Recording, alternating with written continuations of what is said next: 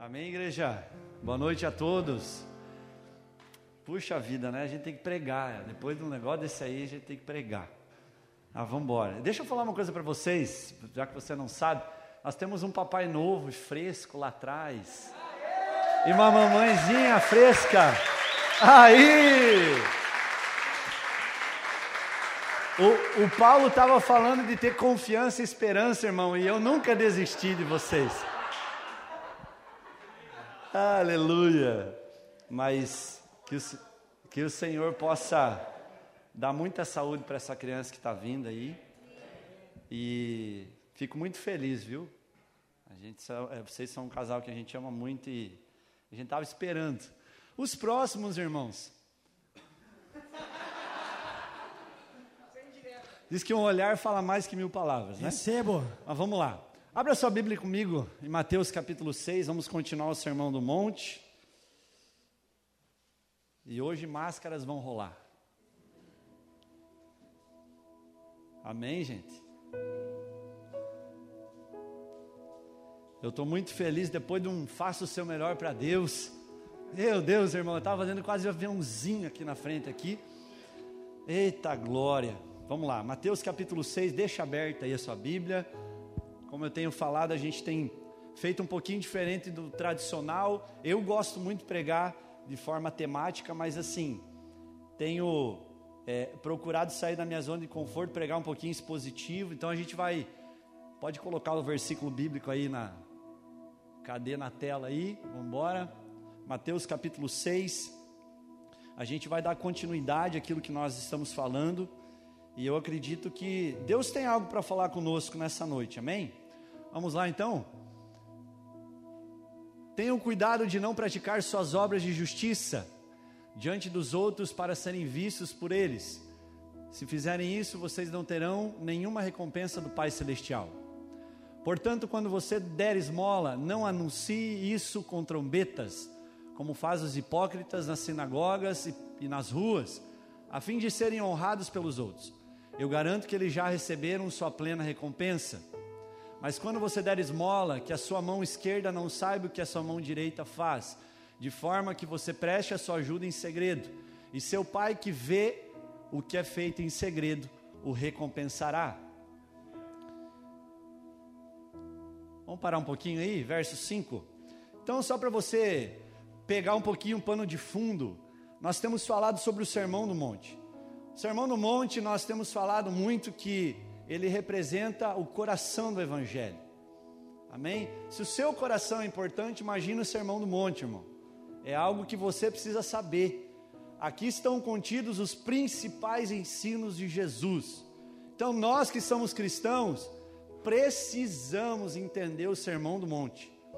Então, nós falamos algumas semanas atrás de Mateus capítulo 5, hoje começamos Mateus capítulo 6 e vamos finalizar até Mateus capítulo 7, amém? Semana passada nós falamos até o versículo 48, do 21 ao 48 nós falamos de seis exemplos que Jesus deu em relação aos ensinamentos da lei e os profetas. E dentro desses seis exemplos, Jesus ele trata três mandamentos dos dez mandamentos que Deus deu a Moisés. Quem está lembrado? Não adulterar, não matar e não usar o nome de Deus em vão. Falamos de outras coisas entre pureza, falamos sobre reconciliação, falamos de outros assuntos. Mas agora Jesus ele continua falando sobre isso. Ele não encerra o assunto, mas ele dá continuidade e ele continua falando sobre a lei e os profetas.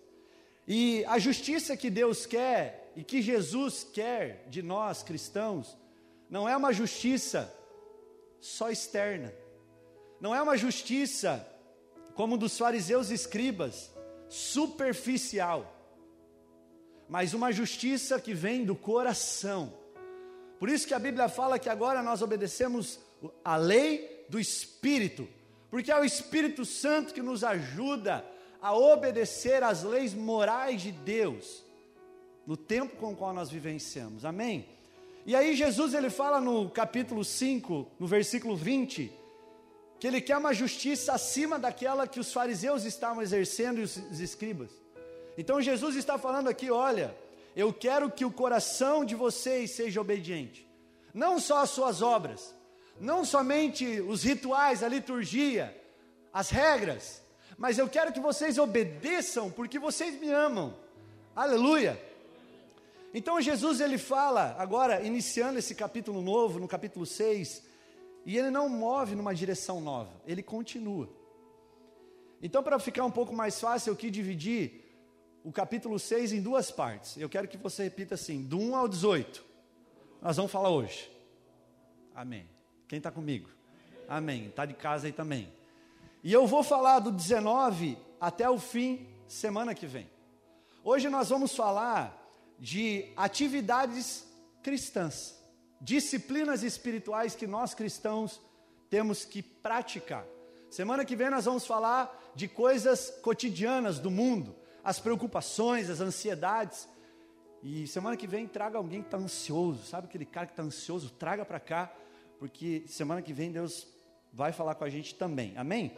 Então, Jesus ele, ele fala do, em Mateus capítulo 6, ele ilustra esses assuntos de três atos centrais e principais. Obrigado, Duda. Traz aí. Da nossa piedade cristã, eu quero que você repita comigo. As três funções principais da vida cristã para os judeus na época de Jesus era dar, orar e jejuar. Então Jesus ele pega os principais, as principais obras de justiça que os fariseus faziam, aleluia. E agora ele traz e ele dá o real sentido e interpretação sobre aquilo. Para não deixar alguma dúvida no ar, Jesus traz os verdadeiros ensinos que ele queria. E Jesus aqui ele combate um grande problema. Qual é o grande problema? Daquela época e dos nossos dias. Uma palavrinha que se chama hipocrisia. Para você que não sabe, hipocrisia, ela vem, a palavra original ela vem de ator.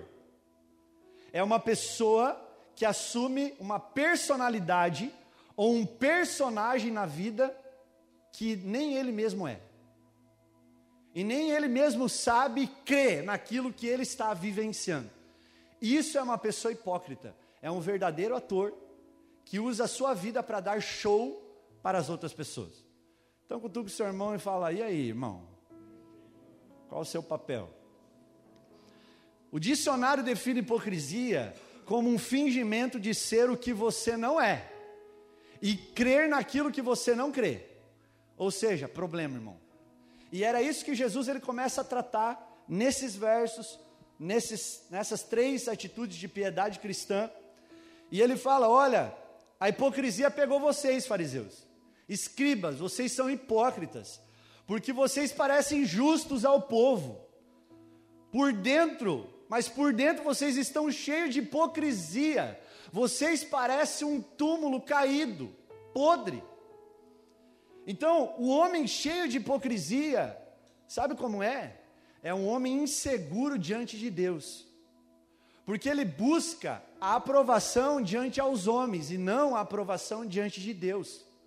E isso revela a sua fraqueza diante do seu próprio relacionamento com Deus.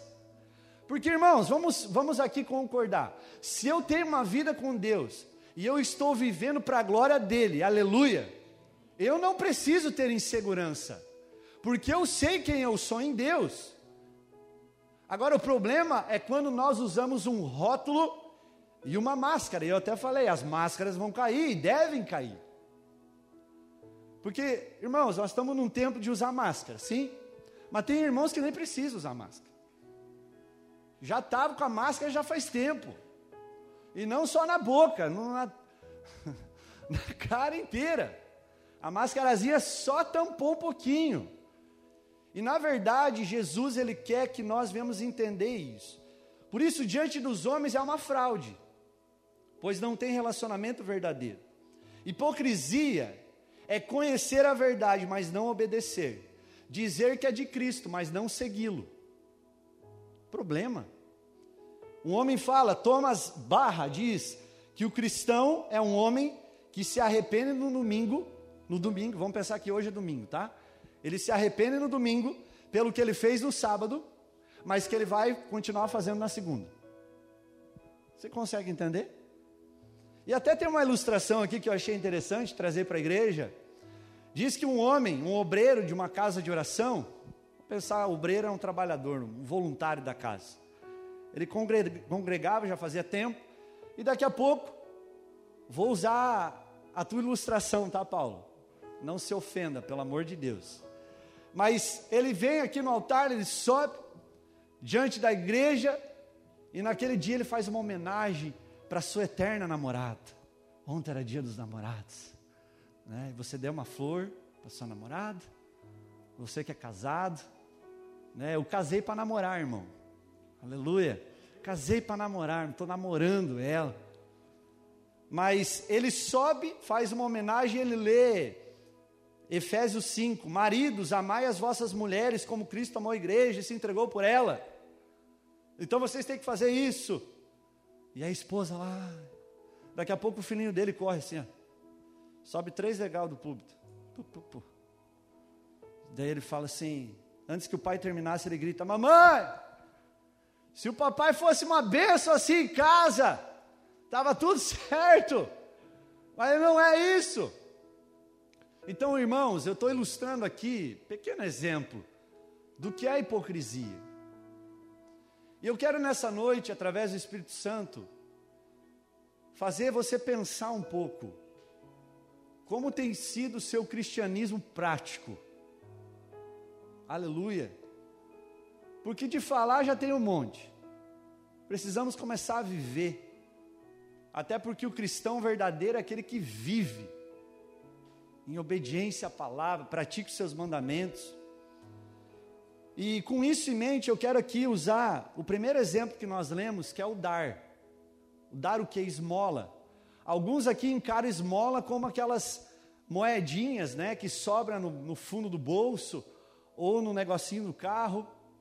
Ou esmola, às vezes, para você é uma coisa ruim, mas não, esmola é uma oferta voluntária que você dá ao necessitado, amém? É isso, para uma pessoa que precisa, isso é uma esmola. E aí Jesus ele vem e ele começa a ilustrar com esses três exemplos da vida cristã, o primeiro dar, o depois orar e depois o jejuar. E ele fala: olha, todo cristão precisa ter isso como princípio, porque há uma maior felicidade em dar do que receber. Então, o culto não se trata de receber, o culto se trata de dar. Aleluia! Quem em segunda estava na aula ouviu isso aqui. O culto não se trata de você, se trata dele, irmão. Quando nós viemos cultuar a Deus, não é para Deus te abençoar, porque você já é uma bênção. Aleluia! Eu estou aqui para cultuar o Deus vivo, e quando eu cultuo, eu adoro a Ele, Ele derrama bênçãos e favores na minha vida. Mas o ponto central é Ele, sempre foi. Então é muito melhor dar do que receber. Porque quando eu dou, eu tenho que dar. O problema é quando eu não tenho para dar. Então nós não somos mais escravos, nós somos herdeiros, como Paulo falou. A herança de Cristo, o tesouro incorruptível está dentro de você. Então você não precisa ficar buscando lá fora, porque tudo já está dentro de você, em Cristo Jesus. Ah, pastor, mas você não sabe a minha continha bancária. Não estou falando das contas bancárias. Eu estou falando da tua salvação, a tua eternidade, que é o teu maior tesouro, o reino dos céus que está dentro de você. Perguntaram para Jesus: aonde está o reino dos céus? Aqui, acolá? Jesus falou: não, está dentro de vocês. O reino dos céus está dentro de vocês. Então, quando eu exponho as realidades daquilo que eu vivo, eu sou verdadeiro. E por ser verdadeiro, eu não sou hipócrita. Cutuque seu irmão, diga: seja verdadeiro. Até quando você faz uma ação caridosa. Então, os hipócritas, como os fariseus eram, eles davam como pessoas generosas, Mas a Bíblia fala que eles contratavam trompetistas. Meu sobrenome é trombeta. Eles contratavam os mano corneteiro. Ai, ai. Então imagina, eu eu vou dar uma esmola, uma esmola que eu falo uma doação. Eu vou dar na igreja ou eu vou dar para aquela casinha carente que precisa. Contrate os músicos para mim. Mano trombeta. E toda e era isso que os fariseus faziam. Tudo que eles iriam doar, cara, eles contratavam gente para fazer festa. Porque eles estavam preocupados em aparecer. Então, irmãos, toda doação que não é feita de coração, é feita só para se aparecer, é feita só para ter reputação boa diante dos homens, não é uma doação que Jesus quer. Então, isso a gente precisa tomar um cuidado muito grande. Alguns irmãos, né, não é aqui o nosso caso, mas tem igreja que o irmão ele dá na igreja lá as cadeiras e daí eles fazem uma plaquinha, né, pro irmãozinho. Porque para quê? Isso é besteira, gente. Como a gente falou, o que a sua mão esquerda quando você dar esmola, que a sua mão esquerda não saiba o que está fazendo a direita. Ou seja, a doação e a generosidade que Jesus espera do nosso coração é secreta. É você e Deus e acabou. Ah, mas você é contra tirar uma fotinho? Depende. Qual é a motivação da fotinho? É para expor que você é um homem generoso. Você não precisa provar nada para ninguém, meu irmão. Se você tiver moral com Deus, Amém. Eu li uma frase semana passada de um cara, um grande missionário, que ele fala assim: Olha, eu morri para tudo, eu morri para a minha vida, eu morri para os meus desejos, eu morri para os meus sonhos, eu morri para a minha vida religiosa, eu morri para o meu próprio eu, porque eu quero agradar a Deus e não aos meus irmãos, e muito menos meu pastor, e muito menos a igreja que eu sirvo também. Então, isso que Jesus ele fala em relação à doação. Vamos continuar? Versículo número 6. 5. E quando vocês forem orar, aqui ele começa a falar da oração. Não sejam como os hipócritas. Eles gostam de ficar orando em pé nas sinagogas e nas esquinas, a fim de serem vistos pelos outros. Eu asseguro que eles já receberam sua plena recompensa. Mas quando você orar, Vai para o seu quarto, fecha a porta e ore ao seu pai que está em secreto. Então, o seu pai que vê em secreto o recompensará. E quando orarem, não fique sempre repetindo a mesma coisa. Como fazem os pagãos, eles pensam que por muito falarem serão ouvidos. Versículo 7. Não seja igual a eles, porque o seu pai sabe do que vocês precisam. Antes mesmo de o pedirem, vocês orem assim: Quer repetir? Vamos repetir junto. Pai nosso, que estás nos céus, santificado seja o teu nome. Venha o teu reino, seja feita a tua vontade, assim na terra como no céu. Dá-nos hoje o pão de cada dia. Perdoa as nossas dívidas, assim como perdoamos os nossos devedores. E não nos deixei cair em tentação, mas livra-nos do mal, porque teu é o reino, o poder e a glória para sempre. Amém. Então aqui ele finaliza mais um assunto, a oração. E quando eu falo de oração, ele está contrastando quem? Os fariseus. Naquela época, havia alguns problemas, algumas áreas da vida de oração que precisavam ser tratados. Eu, eu, eu pincelei aqui algumas delas bem rápido. Primeiro, a oração havia se tornado um exercício formal, em vez de ser uma expressão livre, espontânea. Esse era um problema. Segundo, a oração havia ficado cada vez mais ritualística, em vez de autêntica em sua expressão. Terceiro, as orações eram longas, em vez de serem melhores, eram cada vez piores.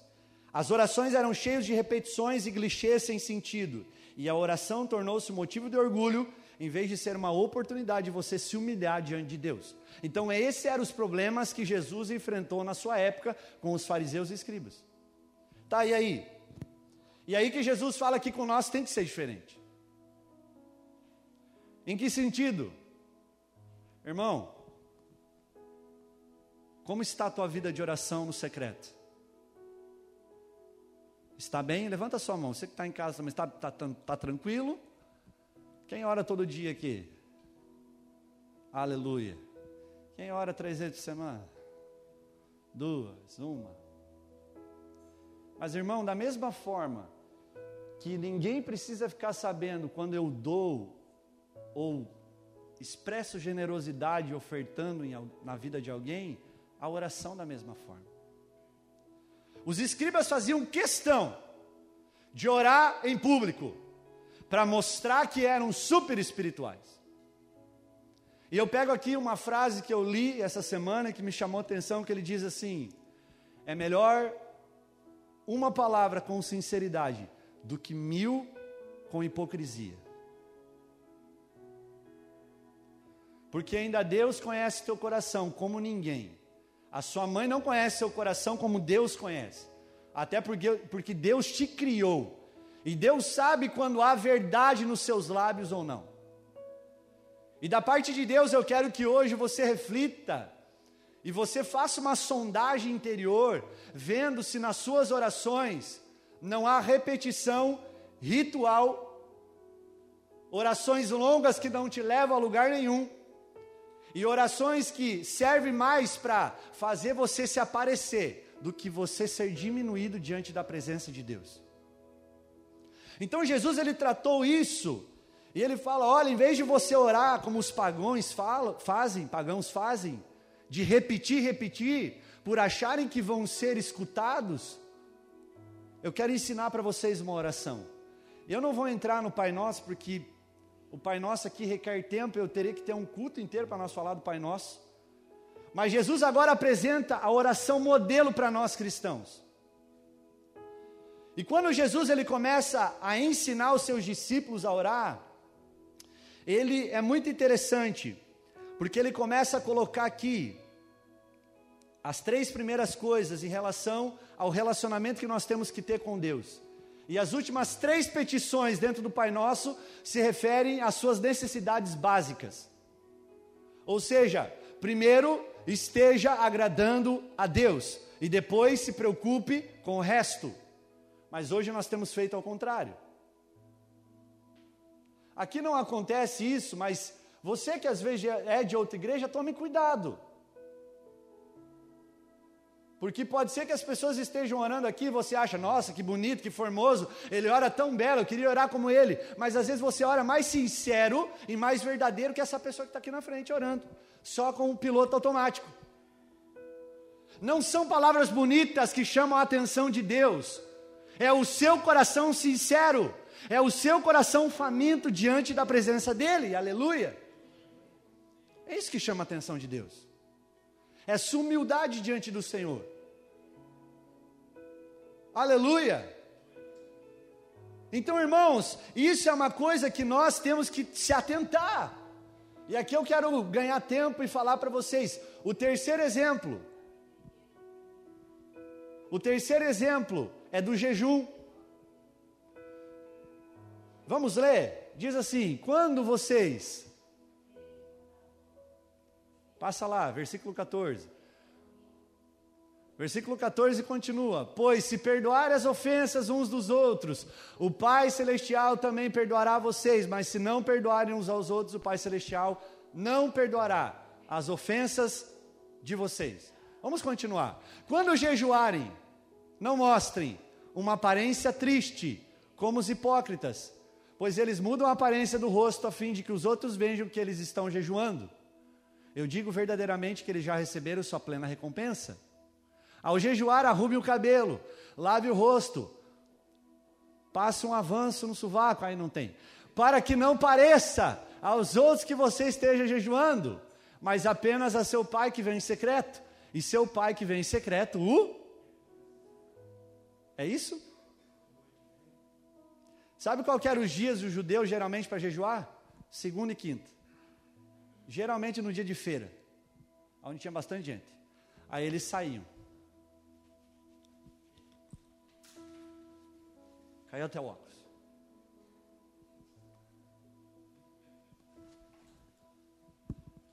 Eu vou ser um pouco hipócrita aqui.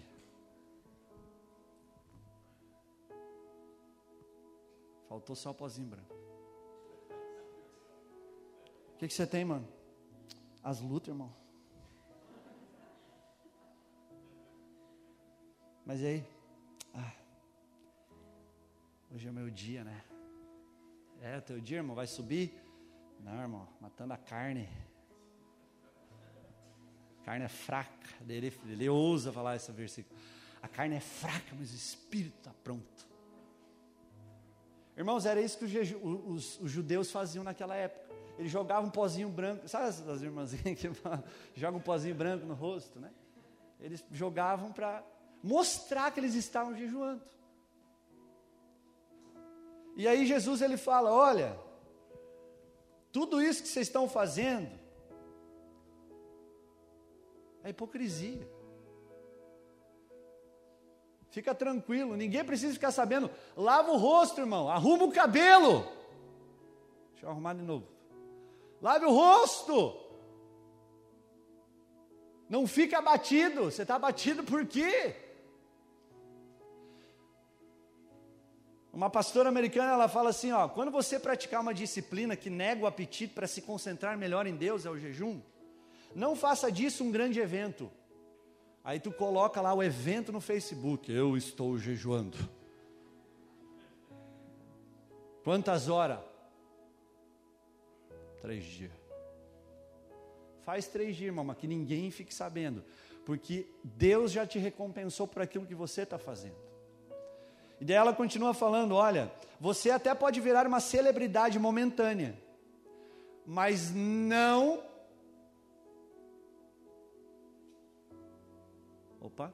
Mas continuará sendo hipócrita. Se você exercita a disciplina interiormente, age de maneira natural, normal. Lave, escove os cabelos, escove os dentes, bafão. Que ninguém aguenta teu bafo quando você jejua, que nem um pastor. É, dá bafo, irmão. Dá bafo. Chupa uma balinha, fala, Deus, a balinha, senão. Quando eu for orar. Tinha um pastor, ah, não vou falar o nome dele. Irmão, o demônio saía. Ele não saía nem pela oração forte, era pelo mau hálito, né? E, e, e, geralmente a gente não se percebe o mau hálito, né? Daí a gente tem que falar, irmão, tem algum problema estomacal? Que, né? Então escove os dentes, lave o rosto. Deus não precisa que você chame a sua atenção. Ele não vai deixar de ver o que você está fazendo, ele recompensará a altura. Amém? Esse é o modelo e padrão de cristão que Jesus quer. Não precisa de placa, não precisa de mural, não precisa de um, de um de colocar você empalhado quando você morrer, nada disso. Então não deve ser usado todas esses, essas práticas como uma autopromoção, amém? Então, do contrário, qualquer valor que o ato possa ter estará invalidado. Então, eu coloquei até aqui, a exigência de justiça que Jesus quer é complementada pela insistência que essa justiça nunca deve ser confundida com a ostentação de piedade com o fingimento de santidade. Porque os fariseus, quando as pessoas batiam o olho para eles, eles falavam assim: Meu Deus, que homens mais zelosos, piedosos. Fariseu significa separado. Então era o grupo, o movimento de santidade, eles eram conhecidos assim. E isso precisa chamar a nossa atenção também. Porque às vezes a gente está se tornando que nem os fariseus, irmãos. Igual, e a gente não se percebe. Então, muitos cristãos têm um bom começo na busca por uma vida em santidade, mas no decorrer começa a se tornar como um fariseu. Porque daí para ele ficar bem na fita, ele precisa da aprovação não mais de Deus, dos homens. Porque agora ele tem um cargo na igreja, Vitória. Agora ele é pastor da igreja. E o que os outros vão falar? Então, irmãos, é algo que nós, cristãos, precisamos tomar cuidado. A hipocrisia tem tomado conta de corações de muitos cristãos dentro da igreja. E tem matado pessoas. Tem colocado o ministério acima de qualquer coisa. Tem colocado até o propósito acima do dono do propósito. Errado, sim. O propósito é um complemento e uma consequência do dono do propósito. Quando eu tenho relacionamento com o dono do propósito, eu cumpro o propósito, porque eu ouço a voz dele, e por ouvir a voz dele, eu obedeço, eu caminho.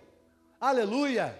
Então fale para quem está do seu lado, não coloque os atos de piedade acima daquele que morreu na cruz, Jesus. Irmão, não troca isso. Porque a gente fica naquela, meu Deus, nasci de novo. Já, vamos lá, você que está em casa, vamos, né? vamos. Meu Deus, agora vamos ganhar o mundo, vamos ganhar Beltrão, vamos ganhar o, o bairro Alvorada, vamos ganhar Marrecas. Daí tu não ganha ninguém. E, e tu continua. Continua, claro, continua. E daqui a pouco tu está lá naquela euforia. Ah, agora eu sou um pastor. Uau, yeah. Amém. Você entendeu que você é pastor. Mas que o seu pastoreio, o seu dom ministerial de pastor não seja maior que aquele que te deu o dom ministerial, que é Jesus. Então, irmão, a justiça que nós temos que praticar como obras de justiça deve ser de coração, sincero. Amém? Então, nessa parte do sermão, o nosso Senhor Jesus ele afirma que o verdadeiro problema com o coração do hipócrita é desconhecer a Deus como seu Pai celestial. O hipócrita, ele tenta mascarar a falta de relacionamento que ele tem com o seu Deus paternal. Irmão, quando eu entendo que Deus é meu Pai, ah, eu não preciso mais ficar buscando a aprovação de ninguém porque eu já tenho dele. Eu me torno filho, agora filho adotivo. Não mais escravo, mas um filho que tem direito à sua herança. Aleluia. Então, esse hipócrita, esse homem que tem hipocrisia, ele é inseguro diante de Deus, porque agora ele busca a sua própria segurança nas pessoas. Ele busca a sua própria segurança, como Paulo disse a Timóteo, nas riquezas. A Bíblia fala através de Eclesiastes que toda a nossa vida não passa de vaidade. Mas aí eu não preciso ter nada, pastor. Vaidade então eu não posso ter nada, não. As coisas, não é que as coisas não, elas são inúteis na nossa vida. Então ter uma boa casa, ter um bom emprego, ter um bom estudo, tudo isso é bom. Mas quando esse autor de Eclesiastes fala que a nossa vida, tudo é passageiro, é vaidade, porque as coisas são transitórias, são passageiras. Um dia você tem um carro bom, amanhã pode ser que você não tenha mais. Hoje você tem um emprego bom, pode ser que amanhã você seja despejado. E aí o que sobrou? Sobrou que você continua sendo filho do mesmo pai. Então, quando nós temos hipocrisia, nós tentamos compensar as coisas como na parábola do filho pródigo. Então, o pai representa o nosso Deus que recebe o filho pródigo de braços aberto, abertos e opera o perdão. E o irmão mais velho? O irmão mais velho são os fariseus, que ficam questionando: Mas eu fiquei aqui, você nunca deu uma festa para mim? Ficam mendigando não está na Bíblia, mas o pai. Não, está na Bíblia. O pai vira para o filho o mais velho fala: Filho, você só pede o cabrito, tudo que você está vendo é teu. Os fariseus faziam isso. Isso é hipocrisia. A gente mendiga algo que já é nosso. Então, com que o seu irmão diga: O Senhor não quer o seu coração orgulhoso, hipócrita então a pergunta que eu quero deixar hoje para nós concluirmos a mensagem: quem eu estou tentando agradar com as minhas práticas religiosas ou de fé? Os homens, a Deus? Se isso acontecer, grande parte da solução é começar a praticar a piedade na intimidade. Repita assim: eu preciso voltar à origem, lá no meu quartinho, buscando a Deus como no início da minha conversão. muitos perderam isso.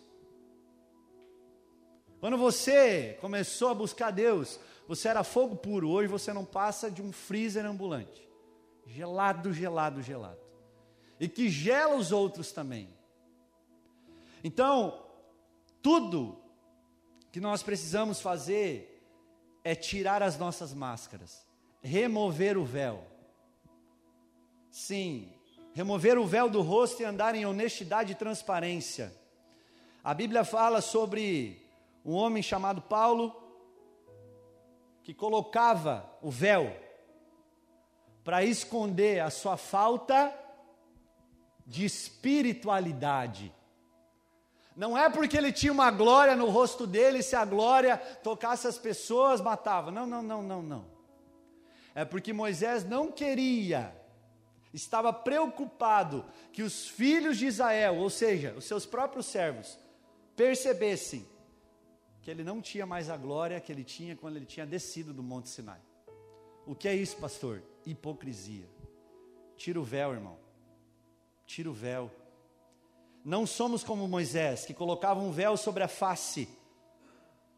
Na verdade, as mentes deles se fecharam, pois até hoje o mesmo véu permanece quando é liga, lida a antiga aliança.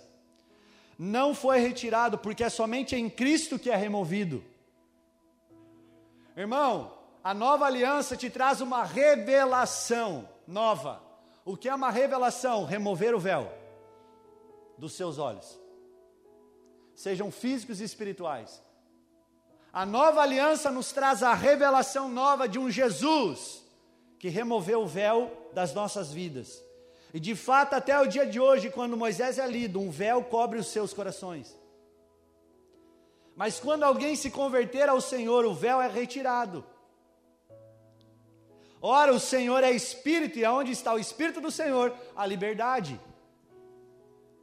Então, irmão, deixa eu falar uma coisa, eu estou finalizando aqui. O irmão que não vive na hipocrisia é um irmão livre e não preso. Porque tem muitos que acham que estão livres em Jesus, na verdade estão livres, ou melhor, eles foram livres por um período e voltaram para a antiga jaula, mas agora uma jaula chamada religião, denominação. Viva livremente, o véu precisa ser arrancado das nossas vidas, a máscara precisa cair. Porque é só assim, meus irmãos, que nós vamos conseguir viver aquilo que nós temos e aquilo que o Senhor tem para nós. A transformação de Deus na nossa vida só vem quando o rosto é desvendado. Quem é o Luiz? Quando ninguém está vendo. Quem é o César? Quando ninguém está vendo. Então quero que você fique de pé, porque Se o Filho vos libertar, de fato nós seremos livres. Então, eu espero que tudo que nós falamos nos ajude a entender as verdades e nos ajude a abandonar todo e qualquer tipo de ação hipócrita na nossa vida.